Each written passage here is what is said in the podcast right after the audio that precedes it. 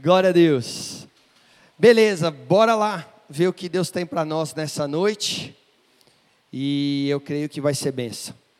Domingo passado, a Denise pregou da tristeza ao id, e ela falou sobre a repreensão que Jesus deu aos discípulos por causa da incredulidade deles quanto às palavras de Jesus e também em relação ao testemunho daqueles que tinham antes do que eles visto Jesus ressurreto.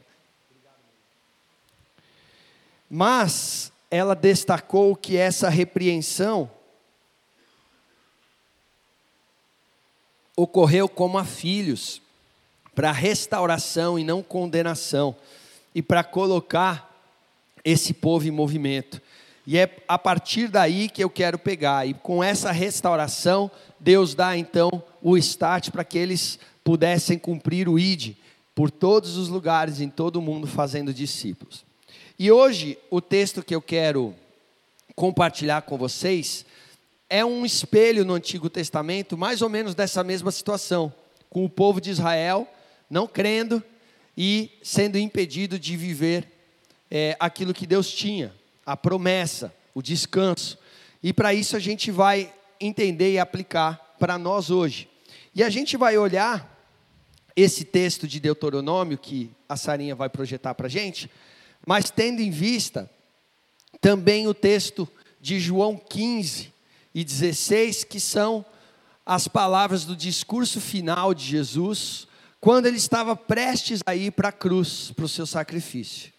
E nós vamos chegar lá, você vai fazer essa viagem comigo, mas é só para você entender o que, que nós vamos falar, né? Porque Jesus estava explicando o que, que ele ia fazer na cruz, o problema que ele ia resolver. E, e eu chamei essa mensagem, eu dei um nome assim, ó, relaxa aí, brother. Relaxa aí, sister. E aí, quando você voltar para sua casa e você ouvir toda vez o Big Brother, hey, brother, Hey, sister, você vai lembrar, pô, relaxa aí, por causa de Jesus, e você vai entender. Beleza? Então relaxa aí, brother. Mas esse, essa frase aí a gente usa bastante também lá na nossa família, porque eu tenho um sobrinho, primo do PP aqui, o Thomas, hoje ele mora nos Estados Unidos, que ele fica muito nervoso quando as coisas não dão certo, quando não sai o resultado. E aí a gente vira para ele e fala: relaxa aí, brother calma. E aí ele fica mais bravo porque você fica mandando ele relaxar quando ele está vendo que as coisas não estão certas. Mas é, a gente muitas vezes é assim, a gente fica impaciente, irritado quando as coisas não dão certo e não entendem o que, que Deus quer da gente, o que, que Ele quer fazer conosco, por que, que muitas vezes a gente vive uma vida cristã que ainda não é frutífera. E eu creio que nessa noite Deus quer desconstruir algumas coisas em nós, para que a gente aprenda a descansar, a relaxar naquilo que ele fez, naquilo que ele é. Beleza? E eu sei que isso tem a ver com a oração pré-culto.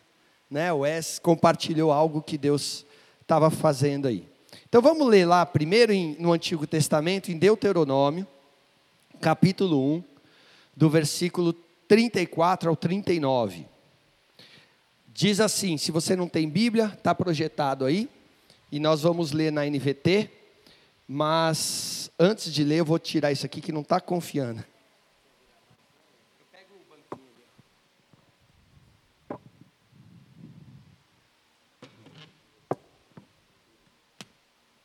É isso. Pronto. Senão não leio. É, tá vendo? A gente precisa de uma base sólida, de um firme fundamento. Senão a gente vacila na vida fica com medo. Tá vendo? É isso, é Deus que proveu essa analogia para gente. Vamos lá. Quando o Senhor ouviu vocês se queixarem, isso é Moisés falando, ficou irado e por isso fez um juramento. Nenhum de vocês dessa geração perversa viverá para ver a boa terra que eu jurei dar aos seus antepassados. A única exceção será Caleb, filho de Jefoné, ele verá a terra, pois seguiu o Senhor em tudo. Darei a ele e a seus descendentes parte da terra que ele explorou durante sua missão de reconhecimento. Foi por causa de vocês que o Senhor se irou contra mim. Ele me disse: Você também não entrará na terra. Seu auxiliar Josué, filho de Num, entrará na terra. Encoraje-o, pois ele conduzirá o povo quando Israel tomar posse dela. Darei a terra a seus filhos pequenos, às crianças que não sabem a diferença entre o certo e o errado. Vocês temiam que os seus pequeninos fossem capturados, mas serão eles que tomarão posse da terra. Beleza? Fecha seus olhos, vamos orar. Senhor, nós queremos ouvir a tua voz e o teu coração. Fala com a gente através do teu texto inspirado, das sagradas escrituras, da minha vida e da vida de cada um aqui. Queremos colocar a nossa atenção, a nossa afeição, Senhor, em Ti, porque nós queremos ouvir de Ti palavras de vida eterna. Fala com a gente e mostra aquilo que o Senhor tem para nós nessa noite, em nome de Jesus. Queridos, esse texto é muito fácil de entender, não tem muito mistério para explicar nele. O povo de Israel que tinha sido liberto por Deus do Egito, tinha saído no, no Êxodo, não pôde entrar na terra que o Senhor prometeu, Canaã, porque quando eles estavam prestes a fazer isso, Moisés enviou os doze espias e aí dez voltaram e falaram para a galera: oh, meu, a terra lá é tudo cheio de exército, é tudo cheio de cidade muralhada, fortificada, e tem gigante, a gente é como gafanhoto na mão, na vista deles. E eles vão acabar com a gente, vão pisar na gente. E aí o povo desmaiou, parou de crer no poder de Deus, na fidelidade de Deus, no caráter de Deus para cumprir a promessa. Muito embora tinham sido libertos por este mesmo Deus da maior nação militar bélica da antiguidade, do império da ocasião, que era o império egípcio. E Deus tinha destruído os deuses do Egito, Faraó, e mesmo assim, por causa de uma informação errada, equivocada, eles então ah, começaram a se queixar ao Senhor, murmuraram, e por isso foram rejeitados. O Senhor falou: essa geração não vai entrar na terra, e eles ficarão, e ficaram, né, como Deus falou, peregrinando 40 anos até que outra geração pudesse entrar. E aí, somente Caleb, porque perseverou em seguir o Senhor. E aí você fala, perseverou em quê? Em crer no poder no caráter, na suficiência de Deus para cumprir a promessa. O outro texto de Números fala que ele teve uma disposição diferente. A galera ouviu a notícia, ao invés de se voltar para Deus, se voltou para si mesmo e esqueceu da graça e do poder de Deus. Caleb olhou para Deus e falou: Mas Deus está com a gente, Deus vai à frente, nós vamos comer eles que nem pão, facinho, mamão com açúcar mas o povo não quis ouvir. Mas o Senhor o recompensou por isso. E aí fala que até mesmo Moisés não pôde mais liderar o povo para entrar na terra, por causa da indignação que sentiu, que fez com que ele reagisse mal a uma nova uh, murmuração do povo e representasse o Senhor mal diante do povo como mediador, e por isso ele foi punido. Se você quiser saber mais sobre esta informação, escuta no Spotify a mensagem de domingo passado, é, até cair o último véu, retirando o último véu, que eu explico bem isso. E é muito interessante, o, porque Moisés é o cara do Antigo Testamento. Moisés é o maior exemplo do Antigo Testamento. Moisés é o libertador, é o mediador da antiga aliança é o cara mais manso da terra, com quem Deus falava face a face.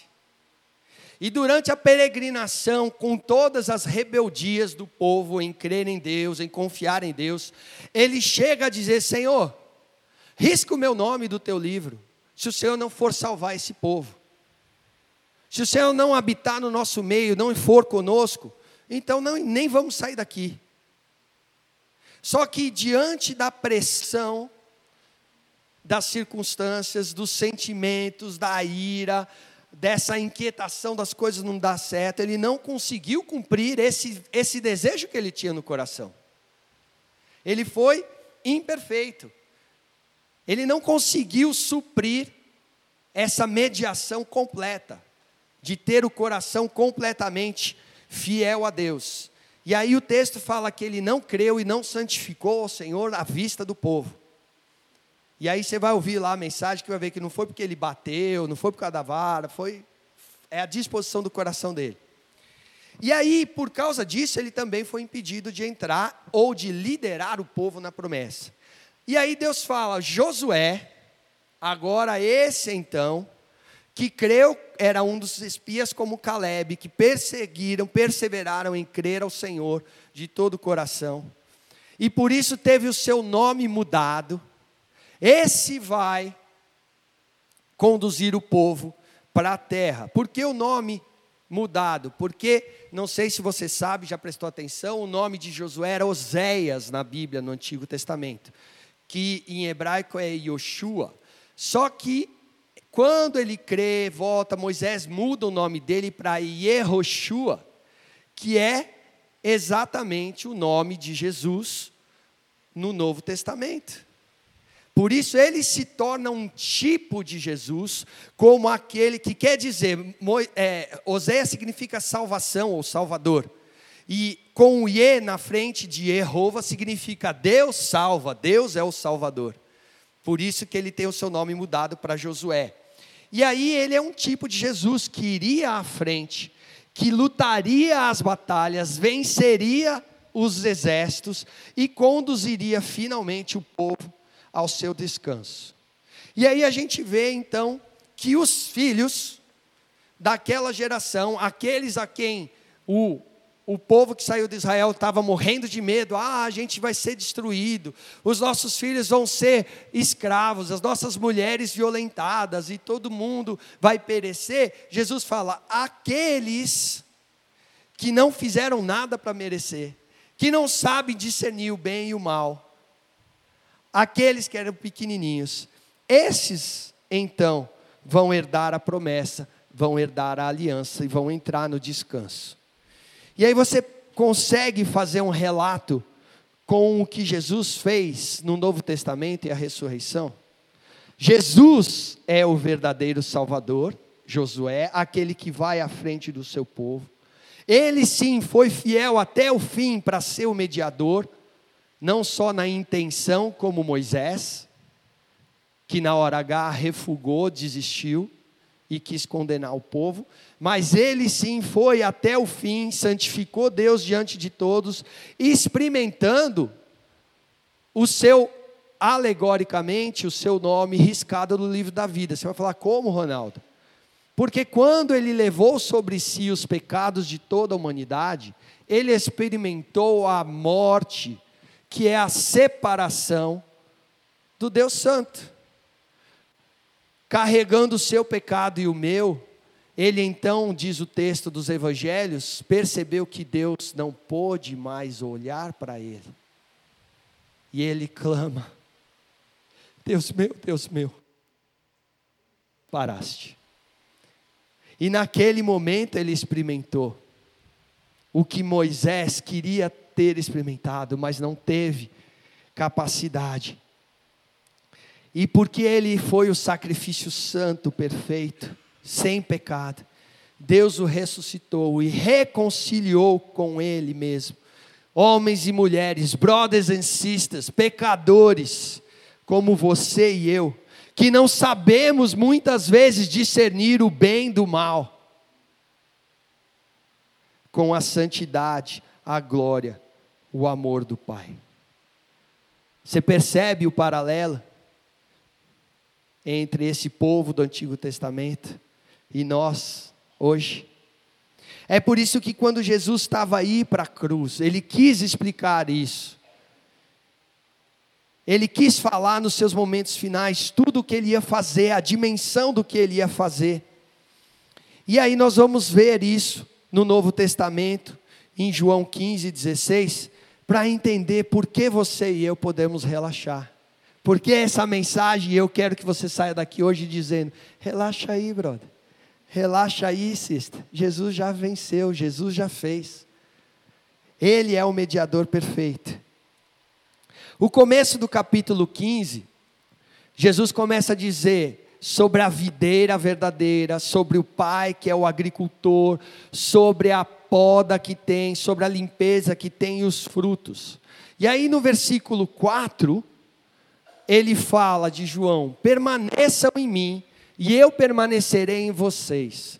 Pois assim como um ramo não pode produzir frutos se não estiver na videira, vocês também não poderão produzir frutos, a menos que permaneçam em mim. Queridos, Jesus está dando a chave para a gente poder descansar e relaxar. É estar em, nele, conectado nele. É ser encontrado em Cristo, e é só isso que precisa. Nós somos doutrinados desde pequeno num mundo de competição, de concorrência, de sucesso, de recompensa por mérito, dedicação e serviço. Alguém só tem valor se consegue ser recompensado e na maioria das vezes financeiramente pelo mundo. Alguém só consegue atribuição de alguma fama, alguma honra, alguma algum valor se tiver conquistado alguma coisa nesse mundo. E a gente desde pequeno pensa assim. Mas a palavra e o que Jesus quer dizer é que no reino funciona diferente. Nós não temos valor, é por graça, é por favor. Não é mérito. É a disposição dele de me amar que me coloque em aliança. E unido com ele, num relacionamento com ele, eu naturalmente produzo fruto. Por isso que ele fala: permaneçam em mim, e vocês darão frutos. Eu estava num aconselhamento essa semana, não lembro com quem foi, e aí ela estava nessa agonia, falando: ah, eu preciso fazer mais, eu sinto que minha vida cristã está parada, e eu preciso produzir, eu não sei onde fazer. E aí eu falei: relaxa aí, sister. Você só precisa entender quem você é e aonde você está. Você está encontrada, arraigada em Cristo, na videira. Então fica fria, porque o pai é o agricultor, ele vai podar, ele vai te limpar para que você no tempo certo produza fruto. E aí eu falei: você já viu algum galho na rua, assim, ó, num pomar, se espremendo para dar fruto? Se esforçando para dar fruto? Aí ela rachou o bico.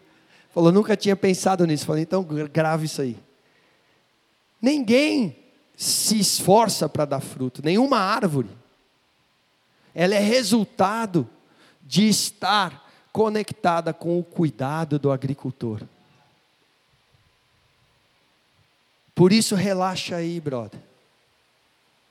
Não é pelo muito fazer, é por quem você é nele. O segredo para uma vida frutífera é ser encontrado nele, e aí você vai dar fruto. E se você fica querendo fazer por onde, tem dois caminhos óbvios que, que você vai seguir. Ou se você, sua vida estiver indo legal, você vai se achar. Nossa, eu sou o queridinho de Deus, Deus está comigo, eu estou fazendo tudo certo, mano, eu sou quase a quarta pessoa da trindade.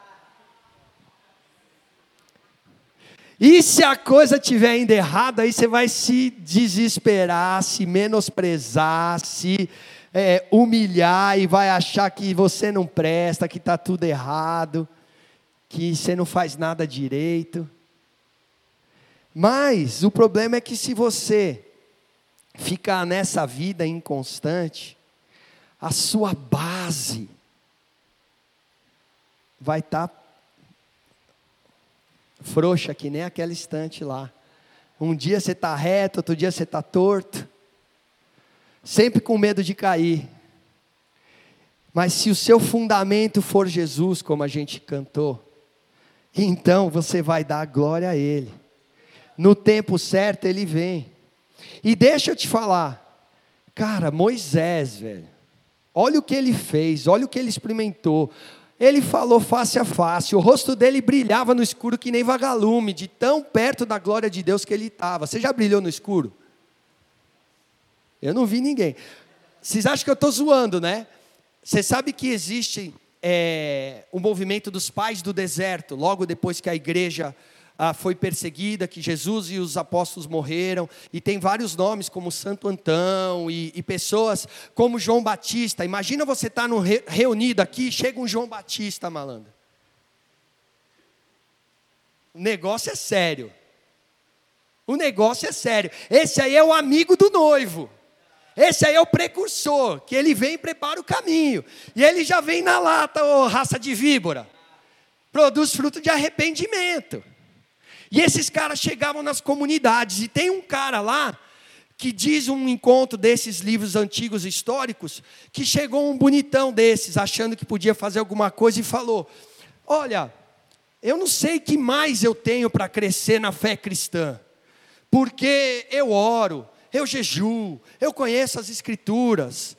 Aí diz que esse pai do deserto vira para ele, é mesmo? Então vem cá, deixa eu orar para você. E quando ele levanta a mão, a mão dele começa a, a ficar incandescente de fogo. Aí eu não sei se ele ficou com medo, se ele deixou orar ou se ele correu para. Porque o negócio é, foi. Moisés era esse cara.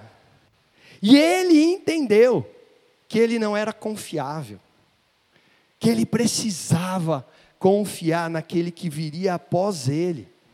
O cara mais manso, mais humilde, entendeu que não era confiável. Por que, que você acha que você pode confiar no seu empenho, na sua, no seu esforço para garantir a sua vida? Você só pode confiar numa coisa: você foi aceito por causa do perfeito mediador, do Filho do homem, que era o Filho de Deus, que te reconciliou com a graça. Eu, uma vez, trabalhando ainda na época de seguros, eu fui para o Rio de Janeiro, na empresa, aquela de carro forte, acho que era Brinks.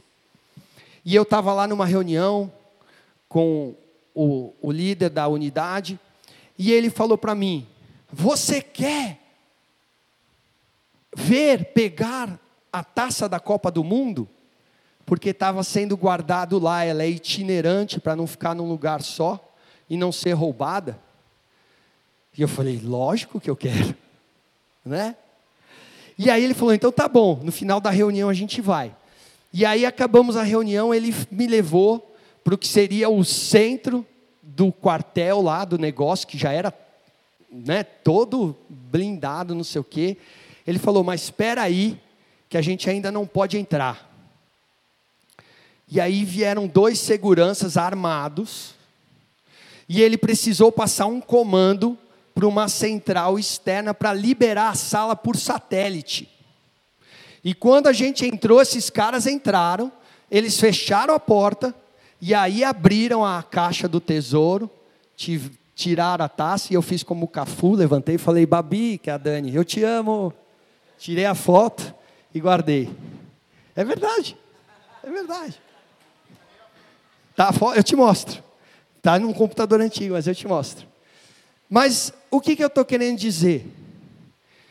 Que para o mundo, algo de valor inestimável, nem o chefe da segurança do lugar era confiável.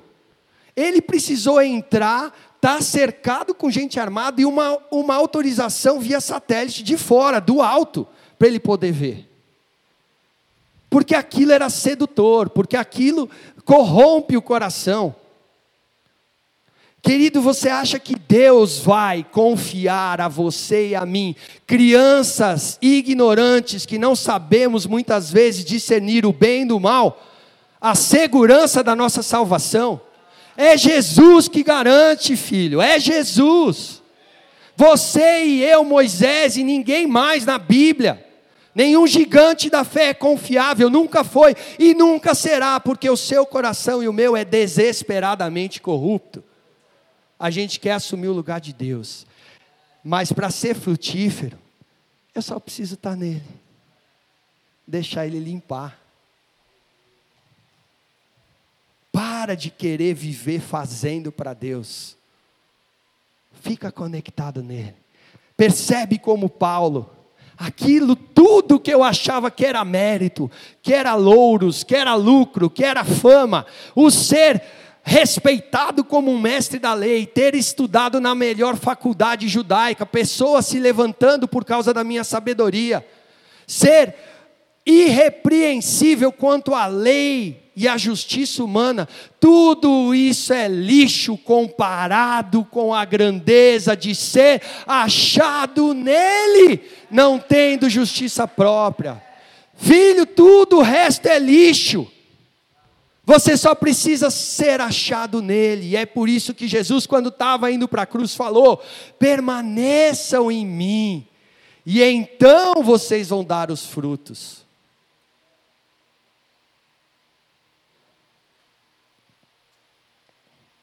Graças a Deus que a sua salvação não depende de mim nem de você. Graças a Deus, Ele sabe o que faz. Outro problema que a gente tem no nosso mundo moderno, ainda tem um tempo aqui, né? É uma má compreensão de papéis, terceirização de responsabilidade, em outras palavras, imaturidade. A gente acha que a gente é o centro do mundo. E aí com Deus a gente até entende, não. Acima de mim só Deus, né? Sou eu e Deus, né? E todo mundo quer ter um, uma vida de que ouve a voz de Deus, de que obedece a Deus completamente e faz de tudo para ouvir a voz de Deus e quer que Deus te fala, acorda sete quinze, põe o seu relógio, agora come arroz, batata e não sei o que lá, e fala com tal pessoa, porque assim fica muito mais fácil. Assim não tem jeito de eu errar, Deus está me falando tudo. Só que, presta atenção, se ele se relacionar assim com você, ele vai estar tá te relacionando ou estabelecendo uma relação de que forma? De senhor e escravo, senhor e servo. E aí, por isso, quando Jesus estava indo para a cruz, no versículo 15, Sarinha, ele diz: Eu já não os chamo de escravos, pois o Senhor não faz confidências a seus escravos, agora vocês são meus amigos, porque tudo que eu ouvi do meu Pai eu falo com vocês. Na versão antiga eu já não chamo de servo, porque o servo não sabe o que o seu senhor faz. Mas eu chamo de amigos, porque eu falo com vocês e compartilho a palavra do Pai. Ele é Senhor, lógico que é, Ele é Quírios, como tem, é, nós somos dulos, escravos, somos comprados por preço, mas Ele não quer essa relação, Ele quer amizade, Ele quer intimidade, E a gente fica insistindo em uma relação de chefe e vice-chefe. Porque a gente não quer ser qualquer um, a gente quer ser o segundo. Já não chamamos de servos, mas de amigos. O Senhor já compartilhou a palavra do Pai. Qual é a palavra do Pai? Você e eu, pecadores, impuros, não merecíamos, mas Ele se entregou por nós. E as boas novas do Evangelho é que Ele te reconciliou com a graça, Ele pagou o preço, e agora você pode estar em relacionamento com Ele. Mas aí você, malandrinho como eu, vai falar: Mas e agora? Então não preciso servir? Não preciso fazer mais nada? Pelo contrário, porque Ele te coloca numa uma relação de aliança de amor a figura é de casamento. E agora, como no casamento, como na casa, como uma relação de pais e filhos, você não trabalha mais só de domingo, filhão. Só oito horas por dia, cinco dias por semana. É 24 por sete. Todo dia. Por quê? Porque você serve por amor. Você serve por entender a graça.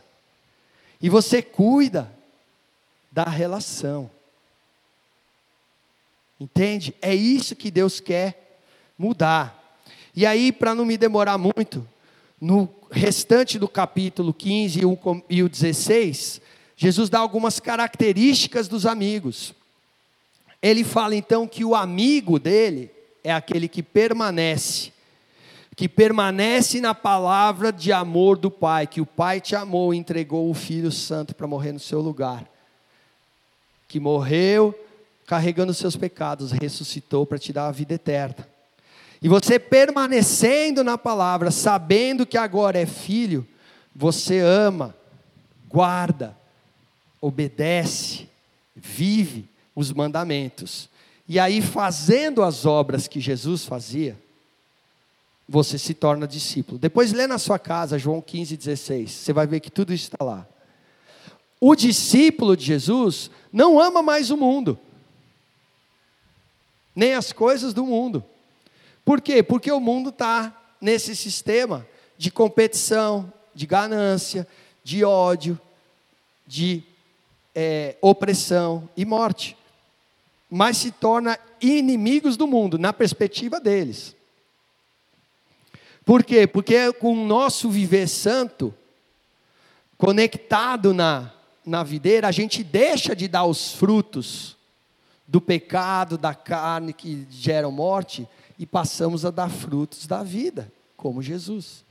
E aí, porque manifestamos as obras e os frutos do Pai, o mundo reconhece que não tem o Pai. E querendo rejeitar a Deus para ser Deus em si mesmo, nos colocam como inimigos. E aí Jesus fala: é assim mesmo. E aí você vai, pelo meu nome, sofrer oposição, perseguição, rejeição, escárnio. Mas vocês receberão o Espírito terão alegria, testemunharão, serão minhas testemunhas, vencerão comigo e vão amar como eu amei. E é tudo isso pelo simples fato de sermos achados nele. Por isso se alegrem. E aí no final do capítulo 16, Jesus começa a falar e João registra eu lhes digo a verdade: vocês chorarão e se lamentarão pelo que acontecerá comigo, mas o mundo se alegrará. O que, Jesus estava falando? Da cruz. Que os discípulos iam ficar escandalizados. O mundo ia. Uh, matamos um impostor, um que queria reinar sobre nós. Ou, em alguns casos, matamos o dono da vinha, o herdeiro e vamos nos apossar da herança. Mas a sua tristeza se transformará em alegria. Por quê? Vai, Sarinha. Porque eu os verei novamente. E então vocês se alegrarão e ninguém lhes poderá tirar essa alegria. Por quê? Porque ele ressuscitou. E porque ele ressuscitou, a morte não tem mais poder sobre você. O pecado não mais te domina. Os prazeres não mais te escravizam. Você não está sendo levado no curso desse mundo, mas você está sendo colocado à mesa, como filho. E aí, ele fala no versículo 33, que é o último deste capítulo. Eu falei tudo isso para que vocês tenham paz. Confiem.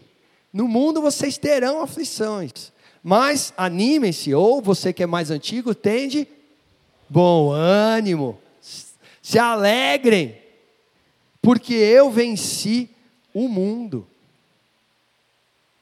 E porque eu venci, você é mais que vencedor em mim. Então, a outra característica do amigo de Deus, do filho de Deus e não mais o servo é a alegria e a paz. Circunstâncias vêm e vão. Vêm e vão.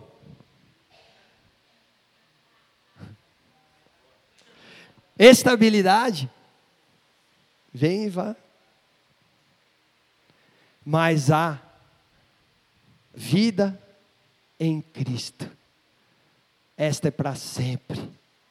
A alegria que você tem disponível para ser desfrutada, ela não falha, não perece, não pode ser tirada. O que está tirando a sua alegria? Como você tem vivido ou se relacionado? Ah, a igreja, ah, o irmão, ah, o outro, queridos, permanece em Cristo. Permanece nele. E você vai frutificar. Relaxa aí, brother. Relaxa aí, sister. Jesus já venceu. E cara, o capítulo 4 de Hebreus fala para nós que esta experiência do povo de Israel que a gente leu é um exemplo. Porque fala que se Josué tivesse dado descanso, Deus não falaria que haveria ainda um outro descanso por vir. E tem um descanso definitivo para o povo de Deus. Porque todos os que entraram no descanso de Deus descansam do seu trabalho, como Deus o fez após a criação do mundo. O sábado era um símbolo do que Jesus ia falar. A, a criação perfeita. E eu já falei isso aqui, que só esse ano, cara, depois de sei lá quantos de cristão, que eu já não sei fazer a conta, eu percebi que durante a criação, o único dia diferente era o sábado, porque todo dia, o primeiro dia, fez o Senhor e houve tarde e manhã. Isso para falar que ele não está no nosso tempo, ele vem de fora para o nosso tempo, ele é eterno. E o primeiro dia, o segundo, o terceiro, até o sexto. E quando vem no sábado, não fala isso. Porque o sábado era o ambiente, o momento eterno que Deus criou para que eu e você desfrutássemos da criação dele, na companhia dele, do amor dele, da perfeição, da completude, da perfeita paz, harmonia e vida com ele. Mas isso foi perdido no Éden. E aí foi prometido um descanso, um novo sábado, um ano sabático. E isso se cumpre em quem? Em Jesus. Você está cansado, você está desanimado, você está oprimido. Há um descanso para o povo de Deus, há uma alegria que ninguém pode te tirar. Lembra que você, está, que você está nele, que você se encontra nele que você foi encontrado pela graça. Os que esperam no Senhor, renovam suas forças. Correm e não se cansam, caminham e não se fatigam, voam com asas como águias. E não é uma questão de idade, porque até os jovens correm e se cansam. Mas você não percebe, diz o texto. Faço nova todas as coisas. Eu estou fazendo nova todas as coisas e eu fiz em Cristo. Em Jesus você é nova criatura. Já não te chamo mais de servo. A gente precisa tirar essa mentalidade. Não é o muito fazer, é o estar nele. E então faremos como ele é. Então seremos como ele é então frutificaremos para a glória do Pai. Então andaremos nas obras que Ele de antemão preparou para você andar. Você está achando que você já chegou lá? Você está achando que você dá conta de se sustentar? Está aí Moisés, está aí Josué, imperfeitos, para mostrar que só o perfeito, Salvador, Redentor, pode te dar tudo isso, e Ele já fez. E Ele não quer mais te chamar de servo, mas de filho, de filha. E porque Ele sabe que você e eu somos sujeitos às pressões do mundo, a Bíblia fala. Ele se compadece de nós, mas por isso Ele é um sumo sacerdote, que sabe das nossas fraquezas. Mas Ele é o sacrifício definitivo. Ser encontrado nele é tudo o que precisa. Você está em Cristo. Não tente sair para fazer. Fique nele e você produzirá. Seja amigo dele. E então você aprenderá a amar, a guardar a palavra, a sofrer rejeição, a sofrer opressão, mas a amar ao Rei, ao Reino, acima de tudo. E ter uma alegria que ninguém pode te tirar, ter uma paz que ninguém pode te tirar. E foi isso que Jesus falou que eles teriam.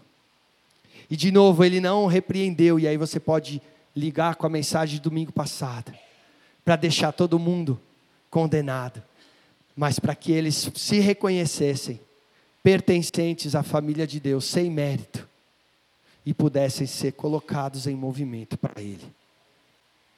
Que o Senhor faça isso conosco nessa noite. Que você cresça em maturidade. Queridos, o Senhor quer compartilhar o coração, a intimidade, por isso Ele não pode nos deixar imaturos, crianças, porque criança não tem intimidade.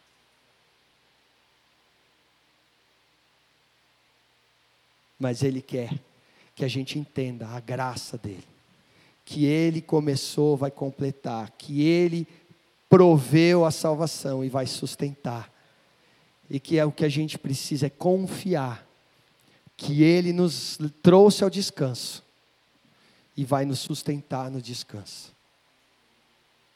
As suas melhores obras são para Deus trapos de imundícia. Mas as vestes dele rasgadas, ensanguentadas, são para nós vestidos de glória, coroa de júbilo, óleo de alegria para manifestar quem Ele é. O Senhor não procura servos, o Senhor procura amigos, o Senhor procura filhos. Então relaxa aí, brother. Relaxa aí, sister. Agradece a Jesus por estar nele, por ser achado nele.